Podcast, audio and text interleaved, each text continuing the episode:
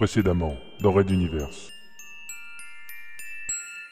Le sergent Greg, aidé de deux miliciens, escorta donc les deux étoiles médiatiques sur les toits de la cité intérieure, les aidant à traverser des passages difficiles, conseillant le silence à toute personne venant à les croiser, les guidant au travers du dédale de containers vers une sortie discrète, débouchant sur un couloir empli de tuyaux de toutes sortes, et d'elle-même la porte se déverrouilla, s'ouvrant sur une vaste salle au milieu de laquelle trônait, imposant, le compresseur transdimensionnel, pièce centrale et incontournable de toute transition hyperspatiale. Le sergent ne répondit pas, s'abaissant sous plusieurs tuyaux et câbles de toutes sortes, un peu trop bas.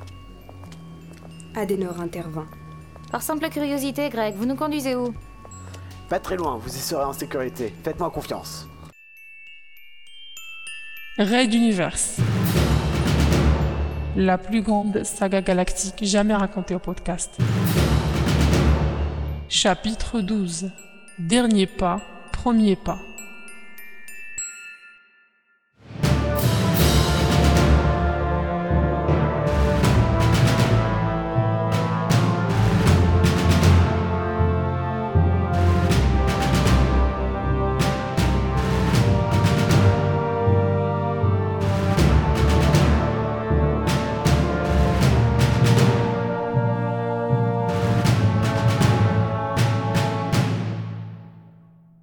Septième épisode.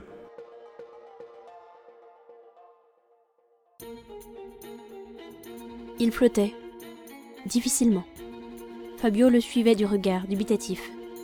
Une sorte de petite chaussure, un modèle pour enfant, la forme choisie par un des êtres translucides qui peuplaient son existence depuis si longtemps. Et celui-ci, comme les autres, le troisième depuis l'événement dans l'appartement de Philéa Adenor, semblait avoir des difficultés à exister dans ce plan de réalité. Sa forme se distordait, parasitée de l'extérieur. On sentait des efforts pour résister, puis soudain, il disparut. Comme les autres, le mental se prit la tête entre les mains.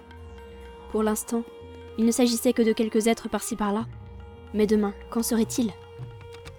Prenant appui difficilement sur sa chaise, il s'approcha du lavabo, las, et laissa de l'eau couler doucement dans un gobelet en plastique qu'un précédent locataire avait oublié, dans ce réduit lui servant de logement plus ou moins temporaire. Ces disparitions focalisaient toute son attention depuis plusieurs heures. Il était, certes, inquiet pour l'origine même de son pouvoir, mais bien plus que cela. Il ressentait de l'empathie pour ces petites lumières. Ces êtres vivaient avec lui depuis si longtemps. Pouvait-il les aider, ne serait-ce qu'en comprenant quel était le problème? Il avala une gorgée, le goût âcre ainsi qu'un léger parfum de chlore lui picota le palais. Les cuves des transporteurs n'étaient pas connus pour la qualité gustative de leur eau.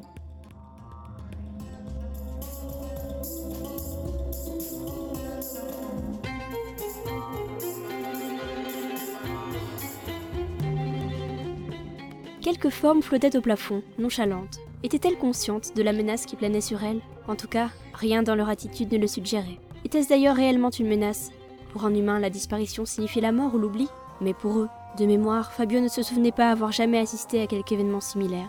Et pourtant, dans la période où il croupissait, en ultra haute sécurité dans les profondeurs de la prison mentale du ministère, il avait eu le temps de les étudier, de rechercher le moindre tressaillement, la moindre variation dans leur comportement qui témoignerait d'une volonté de communiquer, d'une intelligence autre que primitive.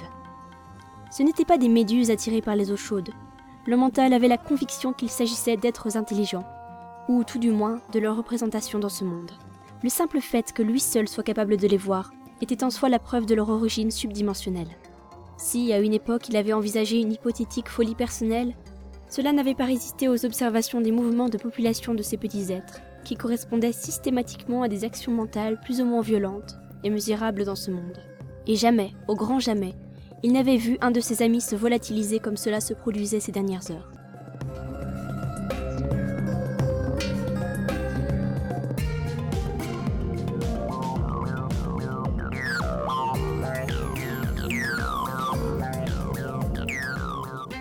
Une sorte de cloche à fromage au plafond s'en alla, traversant la paroi du mur, comme si elle n'existait pas, alors que deux autres apparaissaient au travers de la porte, doucement attirés par lui, comme aimantés. Pourquoi rebondissait-il contre lui et les autres manteaux, alors qu'il traversait les sols et plafonds ou autres humains? Aucune idée. Peut-être était-ce lié à la réceptivité des manteaux à l'énergie qu'ils dispensaient Il y a trois jours, Le mental avait fait preuve d'un effort sans précédent pour partir au secours de son frère, englué dans une manipulation psychique nommée insémination, destinée à modifier la conscience d'un sujet, en vue, dans ce cas par exemple, d'en faire un mutualiste convaincu. Il avait anéanti les plans du savant Carmack en même temps que sa cuve sensorielle. Pour obtenir ce résultat, il avait probablement attiré tous les petits êtres de cette région de l'espace et pompé leur puissance, au point de bloquer le temps lui-même dans la zone autour de la station Pignatale Grande. Encore une autre interrogation d'ailleurs.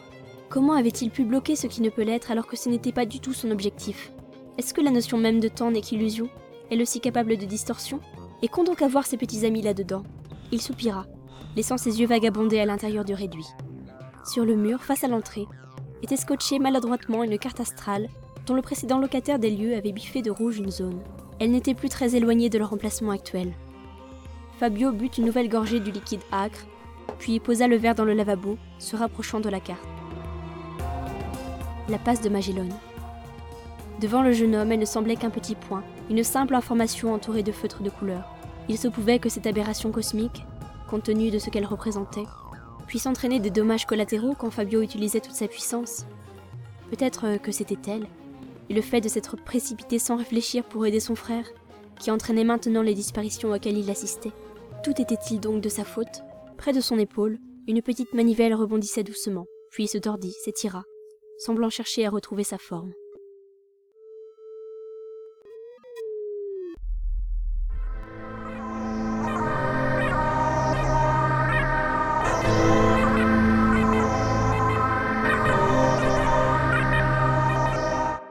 Raid d'univers à suivre.